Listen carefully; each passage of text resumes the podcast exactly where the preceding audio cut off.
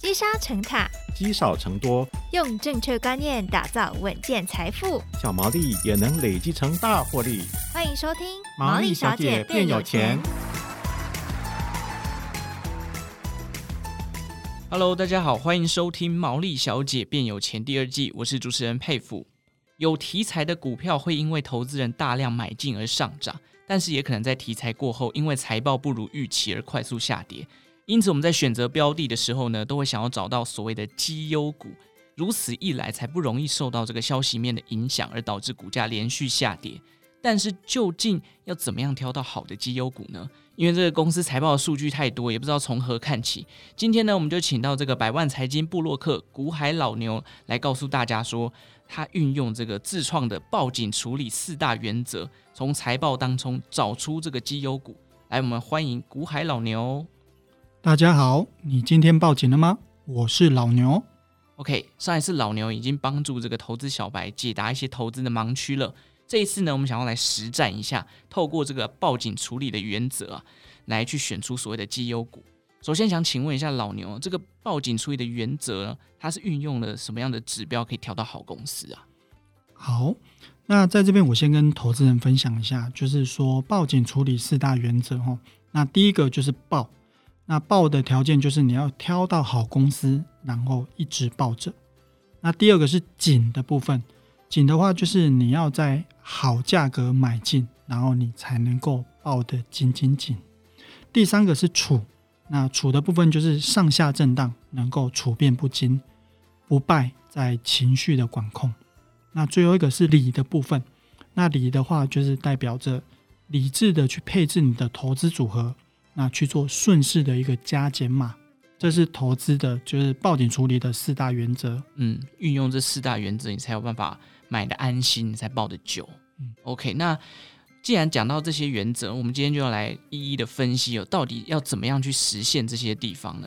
然后，那第一个就是在这个观察这个财报的时候嘛，我们最好的观察时机会是第一季、第二季，还是哪一季的这个季节，我们比较适合拿来观察财报呢？主持人问的非常好哦。那其实该去观察财报的最佳时刻，当然就是财报还没有出来之前，嗯，我们就可以去做这个去做了解哦。例如说，我们可以从它的营收，或者是过去的一个财报的表现状况，是哦，来挖出来。那尤其是像现在这个时候，就是呃全年度的财报还没有出来的时候，哦，第三季财报已经出来，那但是全年度的财报还没有出来。可是这个时候，我们已经知道说，在这家公司，它去年度哦，从一月到十二月的一个营收的状况，那跟前三季的获利状况，那在这个时候，我们就可以去推估说啊，那它去年大概可以赚多少钱？嗯，那从这个时候去了解这一家公司它的，例如说过往的 EPS 哦，就每股盈余的一个状况，还有第二个指标，可能去看这个巴菲特。最喜欢的指标叫做 ROE 哦。嗯、那如果这家公司它过去的 ROE 都在十趴或者是十五趴以上的话，那代表说，如果它今年哦去年度是获利成长的，那代表它的 ROE 可能能够这个股东权益报酬率也能够相对的拉高。嗯，好，那最后一个指标，那我想跟投资人分享的就是自由现金流这个重要指标。那很多投资人都会担心说，现在那个指数来到这个一万八千点左右的这个位置哦，会不会很恐怖、很可怕哦？其实呃，大部分的公司他们在这个经营上面都是稳定获利的哦。是。那他在稳定获利的情况下，他可以拿到这个把自己过去赚到的钱都放到口袋里面，或者是放到银行里面存起来，把它锁起来哦。那这个部分就是公司的自由现金流。是。那我认为这。个就是 EPS，还有 ROE 跟自由现金流是这个我们在观察财报的时候算是相当重要的指标。是，所以就是其实，在观察这个财报最佳时机，当然就是在还没有出来之前，像是像呃这个时节，因为一到十二月份的营收已经公布了嘛，那再来就是等待它去年一整年的年报。这个时候，其实我们已经得到前三季的这个 EPS 啊，还有刚刚提到的 ROE，还有自由现金流。这时候我们可以再去推估一下第四季的财报，如果是很好的这个公司的表现的话，我们就可以考虑要买进。好，那既然我们已经譬如说选到一家这个不错的公司了，看它的财报、EPS、ROE 什么都很不错，那老牛我们可以依照什么样的指标来判断说这个时候买哎是便宜的价格呢？那在这个大家一定都会知道说，像第二个是紧的部分哦，报警处理四大原则里面，第二个原则是紧，就是以好价格来买进才能够报警。是、哦，那在我的书中有提供就是几个参考的这个如何去估算价格的一个方式。那在这边我就先举一个例子哦，就用大家所熟知的本益比，本益比哎的方式，然后来跟大家讲述哦。那本益比的话，其实最近很流行，就是看本益比和流图哦，就是看这家公司它获利跟这个股价的一个状况是哦。那你可以看到说呢，如果是一般的这个公司，就是获利是相对稳健的话，那它的本益比大多数会在八到十二倍之间。我本益比都在八到十二。对，OK。那如果说是相对是成长股的话，年复合成长率是十趴以上的话，是大概都会在十二到十六倍左右。哦，这样我想问一下，就是为什么这个成长率比较高的本益比比较高呢？哦，就是大家会期待说这家公司它未来获利会成长，是哦。所以我们刚刚有提到说，这个本益比是这个获利跟这个目前股价的一个比值。是那所以说它营收成长。获利也相对成长，那我们去算它的一个比率的话，发现说它本益比现在偏低，嗯，代表着隐含的意思就是它现在的股价相对比较低一点，哇，所以它的股价可能因为这个成长率上升的关系，未来有机会可以再往上挑战。对，所以说一般来讲，就是刚刚讲稳健型的公司，就是在这个八到十二倍。那成长型的公司大概十二到十六倍之间，十二到十六。那当然我们可以看到台积电它都是在二十倍以上哦。嗯。那这种就代表它是除了它获利非常的强劲之外，那大家对于它的期望也会相对比较高一点。是。那这个时候可能就会有一些呃本益比相对比较高的公司，然后那但是一般来说，如果超过可能二十四倍或者是二十倍。以上的公司，我都认为它的估值相对比较高一点，是哦，所以这个时候大家也可以用这个本益比的这个指标来推估，说这些个股是不是相对来的太过高估了？嗯，哦，例如说现在就是在讲元宇宙的这些概念股，有某些概念股，它的这个呃可能题材性的味道比较重一点，是但是它的获利还没有跟上，股价就已经飞到天上去，嗯、飞到宇宙去了。哦、那这个时候我当然就不建议投资人。去买进，这个时候可能有最高的风险。是，如果以财报的角度来讲，营收跟不上它的股价了。对，所以说这边我们可以用就简单的来用这个本益比来做一个呃便宜的一个进场的买进点的一个参考。OK，本益比八到十二是比较稳健的，那十二到十六可能是未来这个成长率很高。那如果超过二十，甚至到二十五以上，那就要考虑它的是不是营收已经跟不上它的股价了。OK，那知道这个买进的便宜买进点的这个参考值之后呢，如果我在买进的时候，哎，这个运气好像不太好，刚好遇到比如说投资市场的利空出现了，或者有这个崩盘的消息，那我这时候买进的个股，我是该继续往下摊平吗？还是应该要执行停损之类的？这个问题哦，其实我们可以看到最近就是呃消息非常多，像最近当然又有一些疫情哦爆发的状况是哦那。可能不只是台湾，甚至是国际上面都有一些这样的消息出现。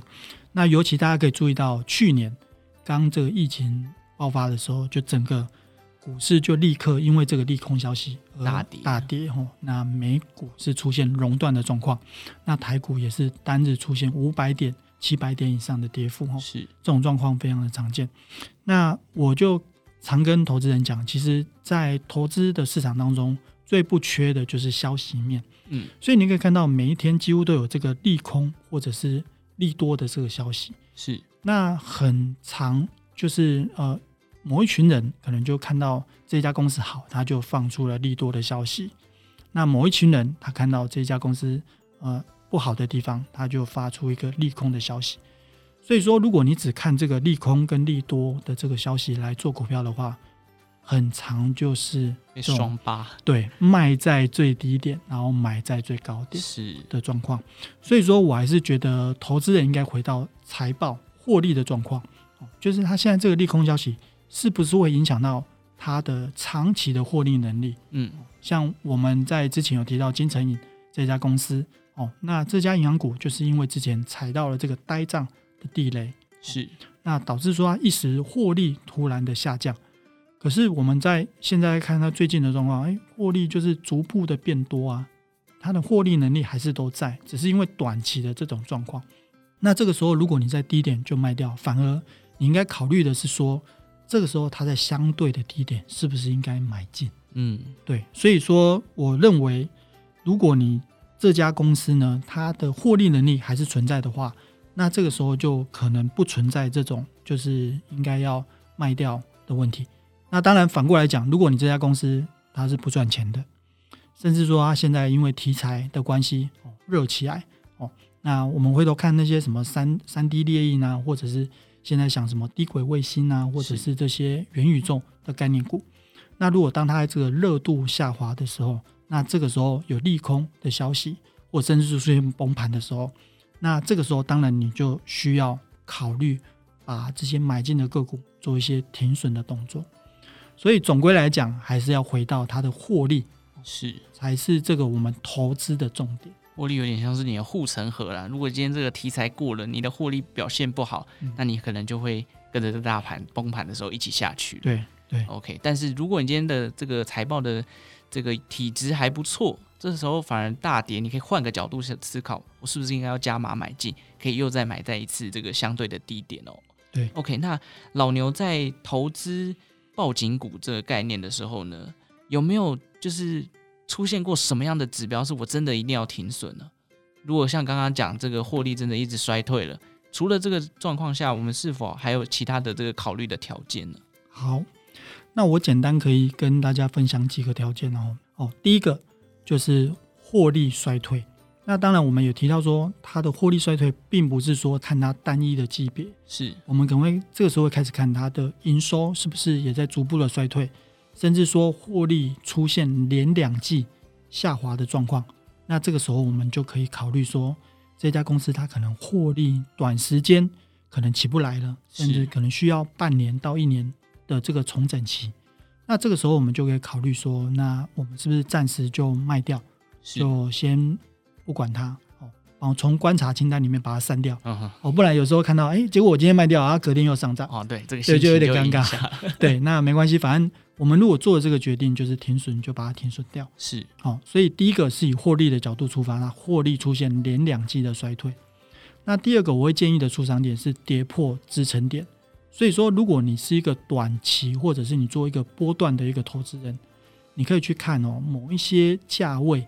例如说整数的价位，它如果跌破，例如说呃，可能一百块的这个价位，一百、哦、啊、五十啊这种，那当然低价的可能就列在二十或者是三十这种价格。嗯，啊，它如果突然跌破这种价格的话，你会发现到说，它通常这个时候通常会进行整理，是对，要过一段时间，可能三个月、六个月之后，股价才会慢慢再回升哦，到这个又回到二十块、三十块、五十块、一百块。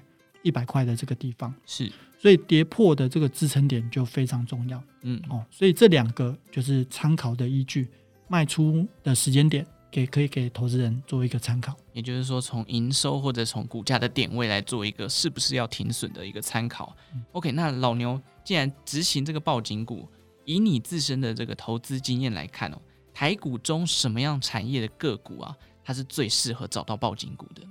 我其实跟投资人讲一句话，就是说，其实我对我来讲说，从这个就是来录音或参加这个节目，从头到尾我都是在讲说获利跟财报相关。